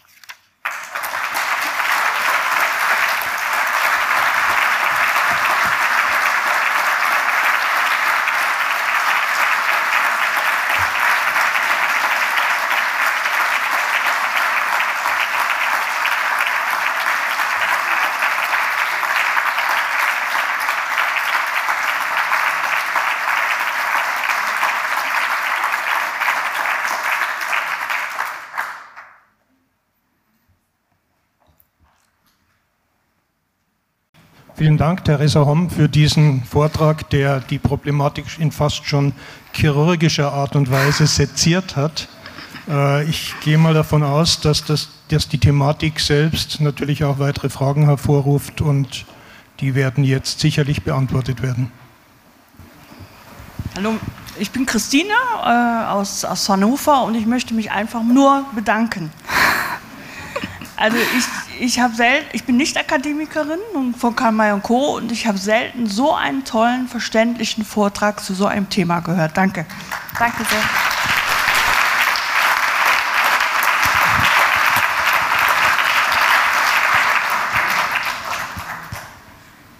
Ja, vielen Dank auch äh, von mir. Ähm, ich frage mich nur, was machen wir jetzt damit? Also es ist ja offenbar kein also jetzt von Karl May, also auch jetzt gerade diese letzte Bemerkung, dass es jetzt irgendwie keine bewusste Stellungnahme zu laufenden frauenpolitischen ähm, Bewegungen ist. Es ist ja offenbar auch kein bewusstes äh, Gender Transgressing. Es ist ja, passiert ihm das jetzt einfach nur so? Hat er da ähm, also ist das, ist das praktisch bewusstes künstlerisches Wollen oder ist das eine Spielerei oder, oder was, was machen wir jetzt mit dieser Vielfalt von Frauenrollen? Auf der einen Seite eben das Affirmieren einer, einer traditionellen Frauenrolle, die dann eben auch ganz bewusst jetzt mit deutschen, schrägstrich europäischen Frauen verbunden ist, dann aber eben die Möglichkeiten des Abenteuerraums, die dann eben offenbar doch auch Grenzüberschreitungen ermöglicht, äh, gerade dieses wunderbare Spiel jetzt bei Kolmar Puschi. Ähm, also wie, wie, erklären Sie sich das aus dem Gesamtkontext von, von Karl Mays Werk? Das würde ich nochmal hören. Ja, ähm, als Literaturwissenschaftlerin, die in Kiel ähm, strukturalistisch sozialisiert wurde, äh, bin ich natürlich immer sehr vorsichtig, etwas zur Intention des Autors äh, zu sagen. Also da halte ich mich gerne zurück. Ähm, ich denke, dass im Text aber dadurch, dass eben gerade diese deutschen Frauen so passiv sind, irgendwie deutlich wird, dass ähm, der Text einerseits sozusagen nicht gefährlich werden darf für die deutsche Leserin und ihre Einstellung, ähm, dass aber andererseits eben doch schon eine gewisse Faszination ähm, durchscheint oder die Idee, dass Frauen vielleicht auch doch mehr sein können. Also das würde ich sagen, ist in diesem Text in gewisser Hinsicht angelegt und ähm, bietet dann natürlich auch ein gewisses Identifikationspotenzial doch für Leserinnen, auch wenn dann ähm, diese Figuren eben nicht deutsch sind. Ähm, und gleichzeitig wird auch durch die ähm, Reaktion der männlichen Figuren auf diese Frauen irgendwie deutlich, dass da auch eine gewisse Faszination da ist. Also diese ähm, ganz passive, affirmative äh, deutsche Frau, Hausfrau ist ja vielleicht auch doch ein wenig langweilig. Ähm, und das wird in diesem Text dann eben doch ja auch deutlich. Und das ist ja auch eine Zeit, in der es dann eben zu Umbrüchen im Frauenbild kommt. Und ähm, ich würde sagen, es ist vielleicht auch natürlich, dass sich das auch in der Unterhaltungsliteratur letztlich äh, ausdrückt. Und vielleicht hat die Unterhaltungsliteratur da dann auch manchmal sogar mehr Spielräume ähm, als andere Texte. Ähm, dadurch, dass diese ähm, Frauenfiguren aber zum Teil eben in Binnenerzählungen erscheinen, also gerade auch diese ähm, ja, vielleicht sexuell verführerischen Frauenfiguren, ähm, wird das eben doch nochmal eingehegt. Also es ist ja dann nicht der Haupttext. In dem Haupttext kommen ja nur harmlose, unverfängliche Mütter vor sozusagen. Aber das finde ich ganz spannend, dass da eben doch diese Schachtelung, Verschachtelung da ist, ähm, um das auch rechtfertigen zu können. Und also gerade dieses mythologische, würde ich sagen, was bei Kolmar Puschi ja also zumindest angedeutet wird, ähm, ermöglicht da eben auch nochmal also ermöglicht das überhaupt dann so darüber sprechen zu können, ohne dann vielleicht auch von äh, ja, sehr katholischen Lesern oder so dafür äh, angefeindet zu werden. Oder da hat man zumindest dann einen Rückzugsraum, um sich zu rechtfertigen. Ja, jetzt hätte ich eine Frage. Äh, auch vielen Dank für diesen wirklich sehr spannenden Vortrag, auch diese sehr detaillierte Analyse. Ähm, was ich ja immer, meiner, meiner Auffassung nach, ist Karl Mayer jemand, der Geschlecht sehr stark thematisiert oder auch dekonstruiert. Vor allem, wenn man das jetzt vergleicht mit den verschiedenen Männerrollen, die es ja auch gibt im Wilden Westen, wo auch quasi jetzt, also Tante Droll ist mal das berühmteste Beispiel, wo auch quasi Gender-Stereotypen ähm, hybridisiert werden, so würde ich das mal ausdrücken, ist es hier ja auch der Fall. Und die Frage ist eben, aus meiner Sicht ist das ziemlich radikal. Also was heißt radikal? Er macht es zumindest in einem äh, fantastischen Raum, wo er sowas durchführt und auch, sage ich mal, gerade wenn man die männlichen Stereotypen und die weiblichen gegen, gegeneinander hält, wird es ja eigentlich richtig interessant aus meiner Sicht.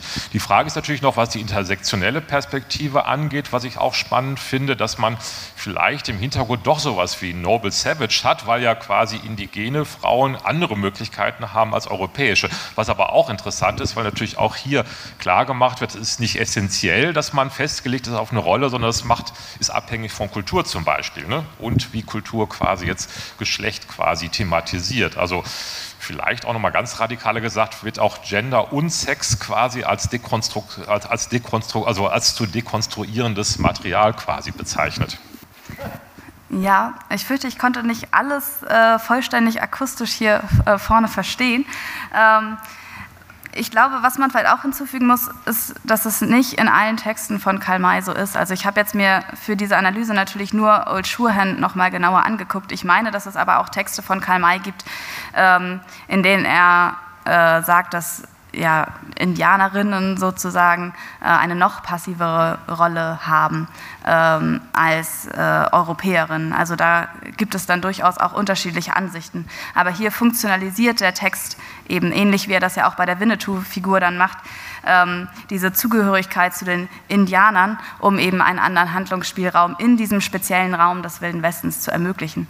Ähm, also das finde ich eben auch spannend, dass diese Texte dann in so einem, also der Wilde Westen ist ja hier ein Raum des Wandels sozusagen, wo ähm, nicht klar ist, äh, wessen Gesetz jetzt hier eigentlich waltet, sodass es in den Texten immer wieder Situationen gibt, ähm, wo Figuren mit unterschiedlichem Rechtsverständnis aufeinandertreffen und sich dann behaupten müssen. Also schon in äh, dieser Erzählung Inuvo zum Beispiel wird das deutlich, ähm, als Inuvo eben auf einen äh, ja, weißen Kutschenfahrer trifft und der eben dem Indianer eigentlich äh, gar keine Rechte zugesteht.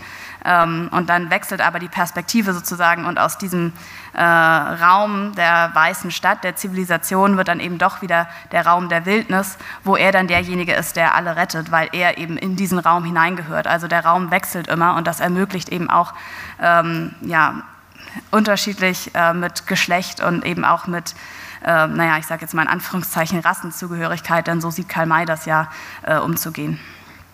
Und da dann eben unterschiedliche Schlüsse daraus zu ziehen.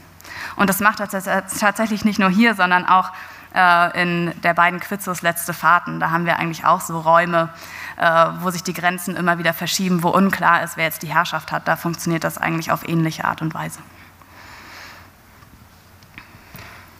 Ich möchte mich nur herzlich bedanken bei Eibel aus Linz äh, für diesen wunderbaren Vortrag, was ja der Applaus schon gezeigt hat.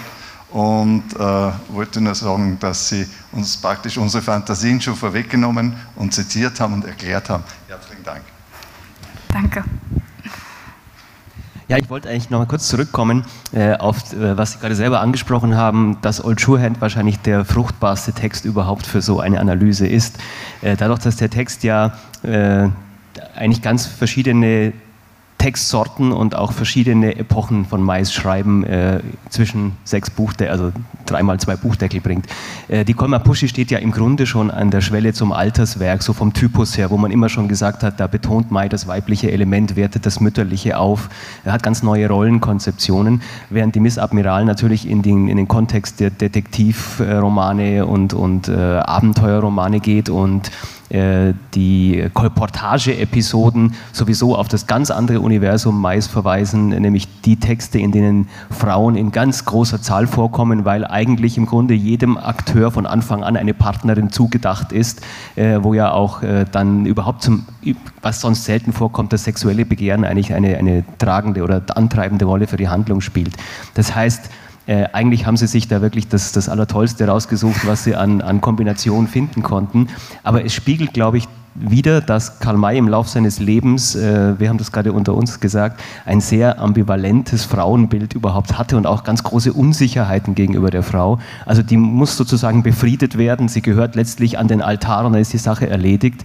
Und der der äh, krasseste Text in diesem Zusammenhang ist natürlich dann die Studie Frau Polmer, äh, wo das Bild einer Perversen gezeichnet wird. Und das, das perverse Emma Polmers besteht gar nicht so sehr in ihrer sexuellen Devianz, äh, dass sie zum Beispiel ein Verhältnis auch mit Frauen sucht, sondern es besteht, glaube ich, darin, dass sie sich die aktive Rolle im Sexualleben, also eigentlich die männliche Rolle anmaßt, wo der Ich-Erzähler dann sagt, ich bin auch in dieser Hinsicht immer nur für das Natürliche und habe alles äh, Raffinierte und alle Farsen, wie er sich ausdrückt, abgelehnt. Also sehen Sie das auch so, dass dass äh, diese, diese, dieses, diese Übergänge zwischen den Geschlechterrollen, eine gewisse Unsicherheit meist gegenüber dem Weiblichen, die vielleicht auch durch seine Sozialisierung im Gefängnis, seinen verspäteten Eintritt in das Geschlechtsleben, vielleicht auch eine, eine ich weiß, das sind jetzt unstrukturalistische Fragen, aber sehen Sie das auch so, äh, dass da äh, ein bisschen Biografisches sich widerspiegelt? Ja, also ich würde sagen, es ist es ist vielleicht auch schwierig, ähm, Texte aus dem 19. Jahrhundert zu finden, die keine Unsicherheit mit dem Weiblichen äh, zeigen. Also ich glaube, ähm, als weibliche Leserin hat man da, ähm, kann man sich manchmal nur wundern, was in diesen Texten so drinsteht. Und das wird ja auch in diesem, also darum habe ich das auch zitiert von Marianne Wünsch, äh, was sie eben hier eigentlich für die gesamte Literatur des Realismus so provokativ nur eine tote Frau ist eine gute Frau formuliert hat. Also ich würde sagen, das ist jetzt kein Mai-Phänomen, aber er ist natürlich auch in dieser Zeit ja äh, sozialisiert worden. Ähm, was ich an Old Schuhan spannend finde, ist, dass er sich ja durchaus bewusst zu sein scheint, ähm, dass er diese verschiedenen Frauenfiguren hat und er bindet die ja so zusammen und man hat auch das Gefühl, es gibt eine Art Steigerung in diesem Text und es werden verschiedene Modelle sozusagen durchprobiert indem er diese Binnenerzählung ja in diesen äh, Text der Reiseerzählung, der in der Regel schon ganz anders funktioniert, also da haben wir ja eben dieses sexuelle Begehren eigentlich nicht mehr, äh, inkorporiert und ähm, halt dann eben davon erzählt wird und dass wir erst diese passiven Frauen haben, dann die Miss Admiral als Gegenpol und dann eben Kolma Pushy, die irgendwie äh, diese beiden Seiten miteinander verknüpft. Also das finde ich schon ähm, ja, ganz, ganz interessant, dass er das da irgendwie selbst zu reflektieren scheint und ihm das ähm, bewusst ist. Also ich weiß nicht, ob man Karl May vielleicht auch manchmal Unrecht tut, wenn man ihm immer ähm, unterstellt, dass er das alles nicht, nicht durchschaut hat oder so. Also das macht Arno Schmidt ja ganz massiv in seiner ähm, äh, ja, Studie, in Anführungszeichen. Ähm, und ich glaube nicht, also ich will, ich glaube nicht, dass, es, dass das so ist. Also in Old Schuhand sieht man ja doch deutlich, dass er diese Sachen ähm, gegenüberstellen kann.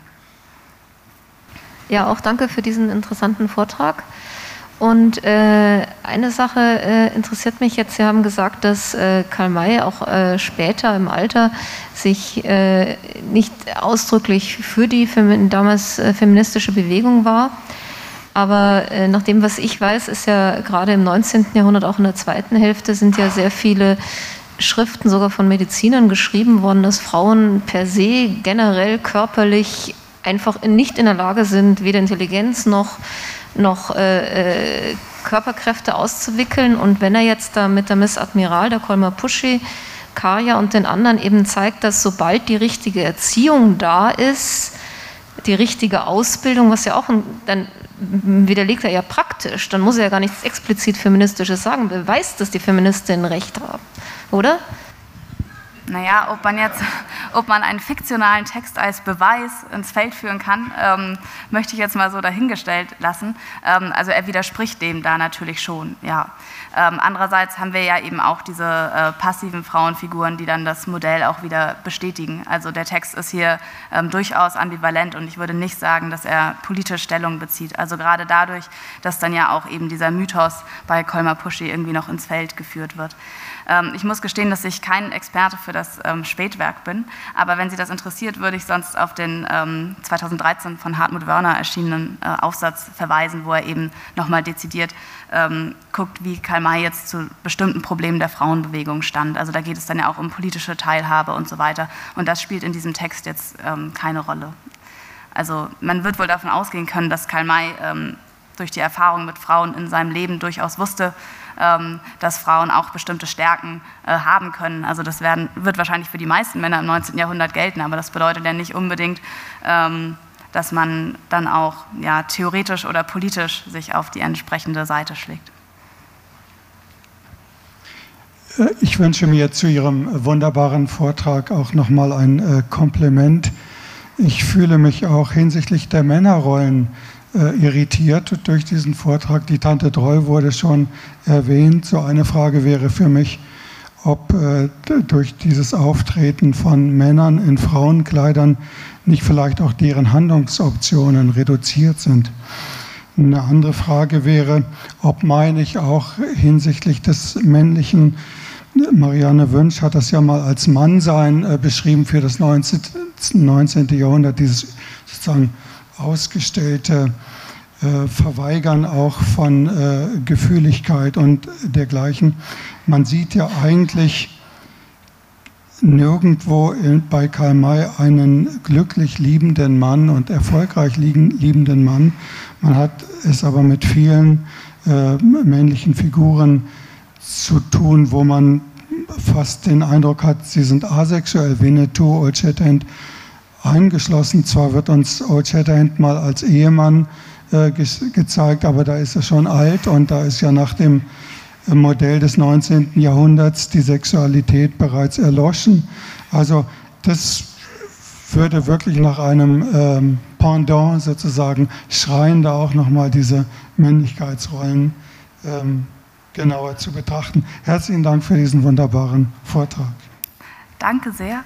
Ähm, ich habe auch kurz darüber nachgedacht, ob ich zu den Männerrollen noch was sagen soll, aber ähm, dann dachte ich mir, dass es eigentlich schon ziemlich größenwahnsinnig ist, äh, alle Frauen aus diesen dreimal 600 Seiten in einen Vortrag zu verwursten, ähm, sodass ich davon abgekommen bin. Also das wäre definitiv interessant, sich da auch nochmal die Männer anzugucken, aber ich glaube, dass man tatsächlich auch eben zwischen diesen verschiedenen Formen der Erzählung bei Karl May äh, differenzieren muss. Also dass das in den Reiseerzählungen ähm, da ja, liegt es ja schon auch zum gewissen Grad an seinem Publikum, dass eben Sexualität hier keine besonders große Rolle spielt. Also damit dann eben auch Jugendliche und Frauen diese Texte ähm, ja, ungefährdet sozusagen äh, lesen können. Und es kommt vielleicht bei so Helden wie Winnetou und Old Shatterhand auch noch hinzu, dass sie ja auch angreifbar würden, wenn sie eine Familie haben. Also das wird ja in Geschichten wie eben ja, dieser Old Firehand-Episode äh, auch gezeigt. Die sind dann erpressbar, wenn sie müssen auf diese Frau irgendwie aufpassen. Also äh, Winnetou wäre ja bei weitem nicht so... Ähm, frei, äh, wie er in diesen Texten ist, dass er einfach durch die Gegend reiten kann, ähm, wenn er zu Hause noch jemanden hätte, auf den er Acht geben muss, sozusagen. Ähm, also das würde ich sagen, spielt da tatsächlich auch einfach für diese Struktur des Textes ähm, eine Rolle. Gut, nachdem ich keine weiteren Wortmeldungen mehr sehe, bleibt mir nur noch Ihnen für diesen wunderbaren Vortrag zu danken. Er war für mich eine große Bereicherung. Dankeschön. Danke sehr.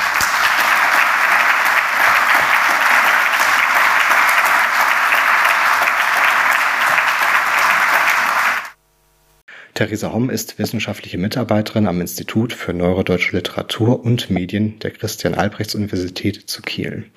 Als Stipendiatin der Studienstiftung arbeitet sie an ihrer Promotion unter dem Arbeitstitel Satire zwischen Schreiben und Schweigen. Karl Kraus, Dritte Walpurgisnacht. Auf dem 26. Karl-May-Kongress hielt sie den Vortrag Miss Admiral und Colma Pushy, weibliche Agency in Karl-Mays Old Surehand. Ich möchte mit Theresa Homm über ihren Vortrag und ihre Arbeit als Forscherin sprechen. Frau Homm, schön, dass Sie sich Zeit für uns genommen haben. Sehr gerne. Die Bandbreite Ihrer Forschung ist vielfältig und äh, sehr beeindruckend. Könnten Sie diese für uns ganz kurz umreißen? Welche Schwerpunkte setzen Sie und welchen Stellenwert kommt darin dem Schriftsteller Karl May und seinem Werk zu? Ähm, also meine Promotion schreibe ich ja über Karl Kraus. Das heißt, das ist natürlich der ganz große mhm. Schwerpunkt in meinem Schaffen. Aber die dritte Walpurgisnacht, das ist ja seine ähm, Auseinandersetzung mit dem Nationalsozialismus von 1933, 34, ist natürlich schon auch sehr starker Tobak, sage ich mal. Ähm, mit auch ja teilweise ähm, Augenzeugenberichten aus dem Konzentrationslager. Und dann bin ich doch immer ganz froh, wenn ich zwischendrin noch etwas anderes machen kann, ähm, was dann mir persönlich auch einfach sehr viel Spaß bringt. Und da spielt dann natürlich Karl May ähm, eine große Rolle. Und was ich äh, sonst eben noch mache, also ich lehre äh, an der Uni Kiel im Bereich Neuere Deutsche Literatur und augenblicklich auch ein kleines bisschen in der älteren deutschen Literatur, also der mittelalterlichen Literatur. Ähm, und das finde ich dann auch immer äh, eigentlich ganz spannend, wie da Bezüge zwischen der älteren und der neueren deutschen Literatur sind. Und wie sind Sie dann jetzt speziell auf Karl May als Forschungsfeld, als Forschungsschwerpunkt gekommen, als einer der Forschungsschwerpunkte? Ähm, naja, das ist schon ein wenig auch in meiner persönlichen Biografie begründet, würde ich sagen. Ähm, als ich fünf, sechs Jahre alt war, haben wir ähm, für ein Jahr in Rhode Island äh, gelebt. Und ähm, es hat mich damals einfach sehr beeindruckt, als wir dann nach Plymouth Plantation gefahren sind und äh, wir dort das Wampanoag-Dorf besucht haben.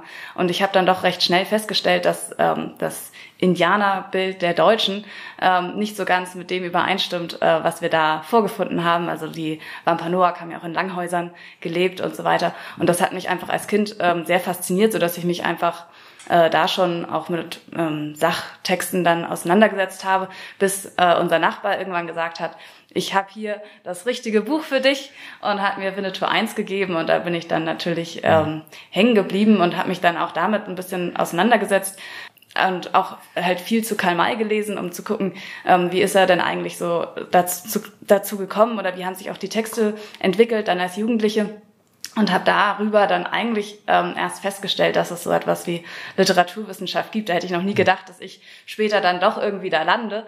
Aber nachdem das so gekommen ist, dachte ich, muss ich vielleicht Karl May dann auch ein bisschen was zurückgeben. Und äh, da Sie dann ja während Ihres Amerika-Aufenthaltes ja schon persönliche Eindrücke sammeln konnten. Haben Sie da auch schon so vielleicht unbewusst, rückblickend, äh, aber auch bewusst Überlegungen angestellt, wie passt das zusammen, was ich da lese und das, was ich da jetzt gesehen habe? Also ich war dann natürlich noch relativ ja. klein. Ähm, insofern ist das schwer zu sagen, aber im Laufe der Zeit hat sich das natürlich schon ähm, irgendwie entwickelt. Aber ich fand es auch einfach faszinierend, wie stark sich so ein Bild irgendwie dann in Deutschland halten kann, das ja eigentlich mit der Realität gar nicht so sehr übereinstimmt. Mhm. Also. Ähm, was ich bei Karl May halt schon spannend finde, generell ist, dass man schon teilweise den Eindruck hat, dass er immer wieder auch äh, für Gruppen sozusagen eintritt, die ihm unterprivilegiert erscheinen. Also es ist ja auch kein Zufall, sage ich mal, dass er jetzt ausgerechnet die Apachen äh, auswählt, die zu seiner Zeit eben dann doch als, also äh, in der Regel eher negativ dargestellt wurden. Und äh, haben Sie auch Erfahrung, die Frage habe ich jetzt schon häufig gestellt hier auf dem Kongress, wie ist denn eigentlich so die Wahrnehmung von Karl May und seinem Werk in den Vereinigten Staaten? Ist er da bekannt als Schriftsteller ähm, und sein Werk, wird das da diskutiert oder ist das eher doch ein sehr spezielles, ja, deutsches Phänomen? Also meiner Erfahrung nach ist er nicht sehr bekannt. Ähm, ich habe Freunde in den USA, da ist die Mutter äh, Deutsche Und ich bin dann natürlich immer davon ausgegangen, ähm, dass ihre Töchter, mit denen ich gut befreundet bin, eben Karl May kennen, äh, kannten sie aber nicht. Ich war dann mal mit einer von den beiden bei den Karl-May-Festspielen in Bad Segeberg. Das kam mir schon auch irgendwie recht komisch vor, aber soweit ich also das äh, erlebt habe, ist das in den USA mhm. eigentlich kein großes Thema. Ah, spannend. Ich möchte jetzt noch äh, auf Ihren Vortrag äh, im Speziellen nochmal zurückkommen und ähm, Sie bitten für unsere ZuhörerInnen äh, noch einmal das Konzept der Agency zusammenzufassen. Ich war ein bisschen überlegen, ob ich jetzt wirklich auf dieses Konzept der Agency ähm, zurückgreifen soll. Also es ging mir ja eigentlich darum zu zeigen, inwiefern äh, Frauen in diesen Texten eben passiv oder aktiv sind. Und was ich an diesem Konzept der Agency halt eigentlich ganz praktisch fand sozusagen, also mir wurde dann auch nach meinem Vortrag vorgeschlagen, ich hätte ja auch irgendwie Handlungsfreiheit einfach sagen können oder Autonomie. Aber ähm, dieses Konzept der Agency umfasst ja letztlich irgendwie äh, Freiheit, Unabhängigkeit, was ja dann Autonomie eigentlich wäre, ähm, aber auch Rationalität eben als spezifisch, ähm, ja, vielleicht europäisches Konzept äh, eben auch äh, des 19. Jahrhunderts oder des 18. Jahrhunderts vielleicht schon ähm, und dann eben auch diese ähm, Möglichkeit, moralische Entscheidungen zu treffen, ob die zugestanden wird den Figuren oder nicht. Und das ähm, fand ich dann bei diesem Konzept der Agency eigentlich ganz spannend, dass man eben wirklich damit gucken kann, ähm, was wird diesen Figuren eigentlich zugestanden und was nicht oder wer nimmt es ihnen dann wieder weg oder wo muss es verhandelt werden und auf welche Weise wird dieses Wegnehmen dargestellt und das fand ich dann doch ganz frappierend, dass es eben häufig ähm, mit Ausdrücken geschieht, die irgendwie in den Bereich des Todes sozusagen hineinragen. Ähm, ja, also das, das Passivität eben halt wirklich, also der Tod ist ja sozusagen die ultimative Passivität mhm. und dass das dann wirklich mit diesem Bild dargestellt wird. Das habe ich äh, bevor ich mich jetzt äh, an diesen Vortrag gesetzt habe, in der Form eigentlich oder in dieser, dieser Ausprägung gar nicht erwartet. Also ich persönlich würde mich jetzt, hätte mich äh, und habe ich mich auch gar nicht gestört daran, dass Sie jetzt so eine, eine methodische Grundlage in die Diskussion mit eingebracht haben, eben die der Agency. Äh, warum denn nicht? Ähm, entscheidend ist dann nur für mich, ähm, ob man dann auch als Wissenschaftler es schafft, den Schritt nach außen zu tun, eben das, was man da herausgefunden hat und erforscht hat, auch Leuten außerhalb der Wissenschaft nahezubringen. Und ähm, das kann man aber nur, wenn man halt auch weiß, wovon man spricht. Insofern ähm, würde ich mich da nicht beirren lassen. Und ich fand's, äh, ich fand's wirklich sehr erhellend und sehr gut. Und ähm, ich will noch so ein bisschen weiter daran ähm, arbeiten mit Ihnen. Und zwar die Zeit, in der Karl May geschrieben hat, war eine Zeit großer gesellschaftlicher Umbrüche. Und diese Umbrüche umfassten wohl alle Bereiche der Gesellschaft. Es kam zu Verwerfung und zu Streit. In der Altorientalistik, in meinem Fach übrigens, und der Theologie verdichtete sich das im Babel-Bibelstreit. Hier ging es darum, dass man ähm, ja das Primat der Bibel, also die Bibel hat doch recht und so weiter, dass man das plötzlich ja grundsätzlich und grundlegend in Frage gestellt sah durch die Sintflutgeschichte aus Babylonien. Das war für die Leute ein Riesenschock. Und ähm, man konnte das kaum verarbeiten, verdauen. Es hat wirklich, wirklich große äh, Wellen geschlagen und äh, mein Fach hatte nie mehr Aufmerksamkeit als zu der Zeit um die Jahrhundertwende. Das äh, ist einzigartig. und jetzt möchte ich das Ganze nochmal eben auf Karl May und ähm, auf ihr Forschungsfeld nochmal ausweiten. Damals existierte die Agency-Theorie natürlich noch nicht. Ähm, aber einige Punkte, die man in dieser Zeit der Umbrüche eben diskutierte und die Sie in Ihrem Vortrag ja auch so wunderbar herausgearbeitet haben, waren damals natürlich präsent. Ähm, die Rolle der Frau und die Rechte, die Mann mit Doppel-N ihr zubilligte die Zahl der Persönlichkeiten, die sich für Frauenrechte und die Gleichberechtigung einsetzten, ist ja auch beeindruckend. Bettina von Suttner zum Beispiel oder Selma Lagerlöf, ähm, beides Nobelpreisträgerinnen und ähm, die ersten in diesem Bereich völlig verdient, wie ich finde. Welche Rolle spielten diese Fragen damals in der Rezeption von Karl May? Und welche Entwicklung hat diese Diskussion in der Karl May-Forschung bis auf den heutigen Tag dann genommen? Ich fürchte, dass ich äh, zu diesen Fragen gar nicht unbedingt eine sehr informierte äh, Antwort geben kann, weil ich mich ehrlich gesagt nicht besonders stark mit der Rezeption von Karl May zu seiner Zeit ähm, auseinandergesetzt habe. Also da müsste man dann wirklich nochmal richtig in die Quellen gehen und gucken, inwiefern das diskutiert wurde. Ähm, also aus der neueren Forschung lässt sich ja doch immer wieder ablesen und man merkt das auch als äh, Mai-Leserin, sage ich mal, in Gesprächen, ähm, dass zunächst immer davon ausgegangen wird, dass Mai sozusagen ein Männerthema ist und dass ja auch primär Männer darin eine Rolle spielen. Und also abgesehen von äh, einigen bestimmten Frauenfiguren, unter anderem eben Kolmar Pushy, ist das ja durchaus auch der Fall. Und Kolmar Pushy kommt ja auch erst im dritten Band von Old Schurhändlern überhaupt vor und ist ja die meiste Zeit tatsächlich auch noch ein Mann und wird dann erst am Ende dann doch als äh, Frau, wie auch immer, gekennzeichnet. Von daher, glaube ich, hat das tatsächlich lange keine ganz große Rolle gespielt. Ähm, und also speziell das, das Konzept der Agency auch gar nicht unbedingt. Also was es tatsächlich gibt, sind eben auch Studien zu, ja, zum Beispiel Tante Droll ähm, als Westbahn, also inwiefern da dann, ähm, ja, weibliche Aspekte mit reinspielen, vielleicht ähm, ob das eigentlich auch schon eine Transgender-Darstellung ist.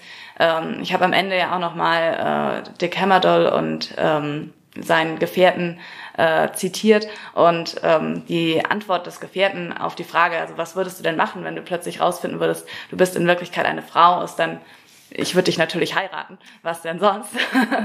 ähm, also der, der Text spielt schon sehr, also wirklich mit diesen äh, Gender-Geschichten, aber inwiefern das ähm, ja in der äh, Diskussion schon zu Meistzeiten war, kann ich leider gar nicht sagen.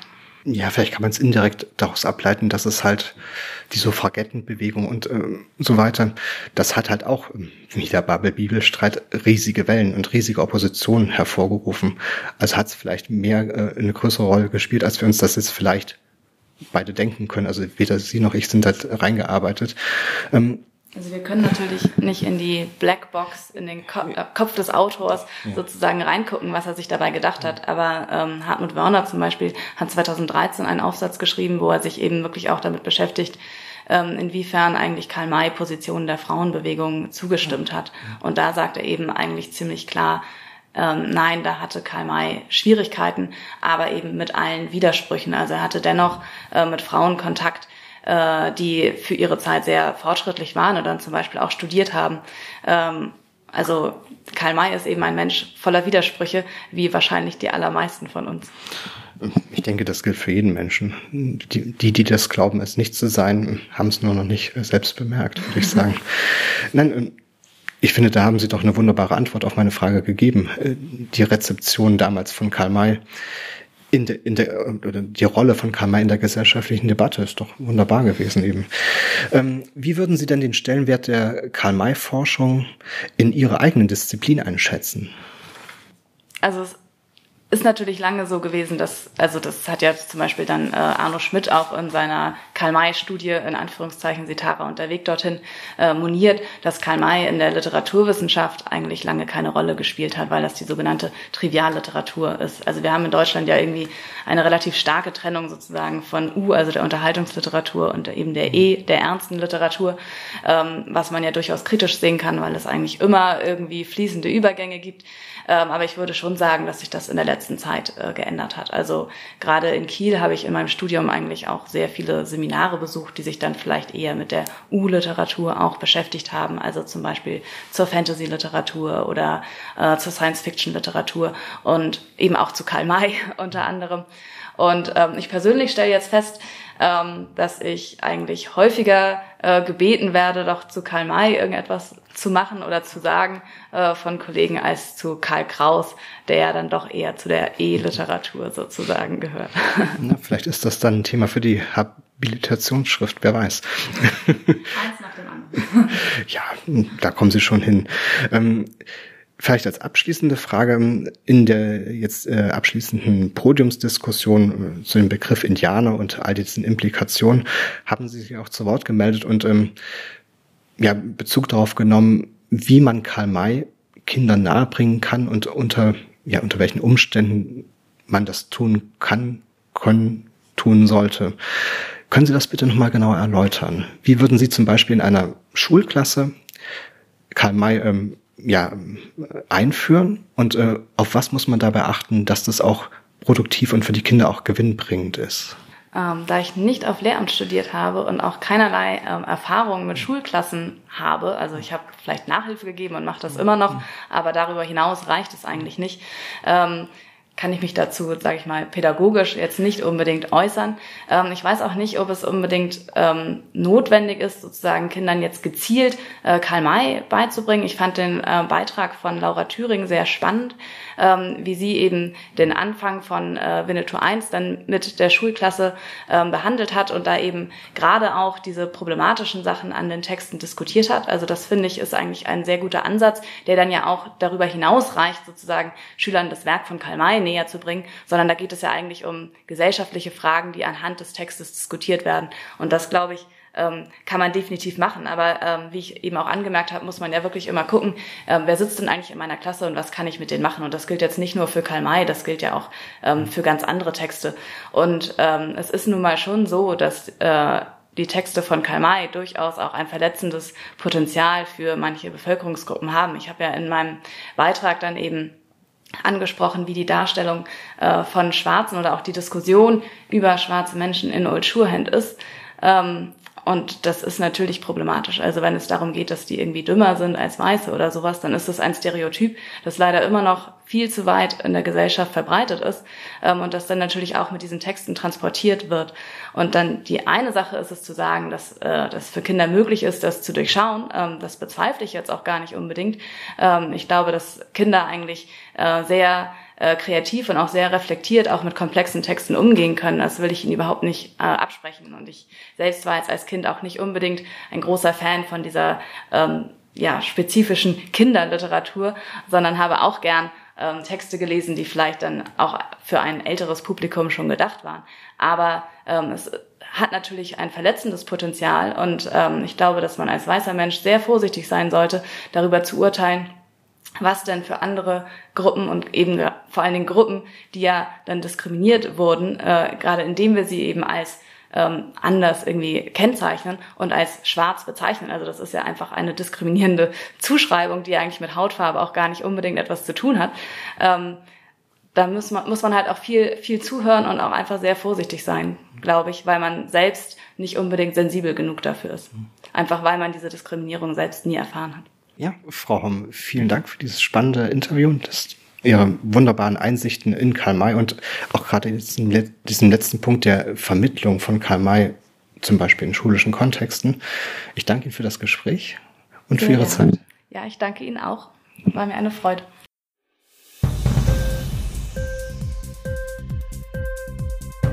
Hat dir die Sendung gefallen?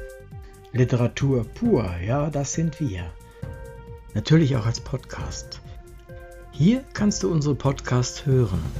Anchor, Spotify, Apple Podcast, iTunes, Google Podcasts, radio.de und viele andere mehr.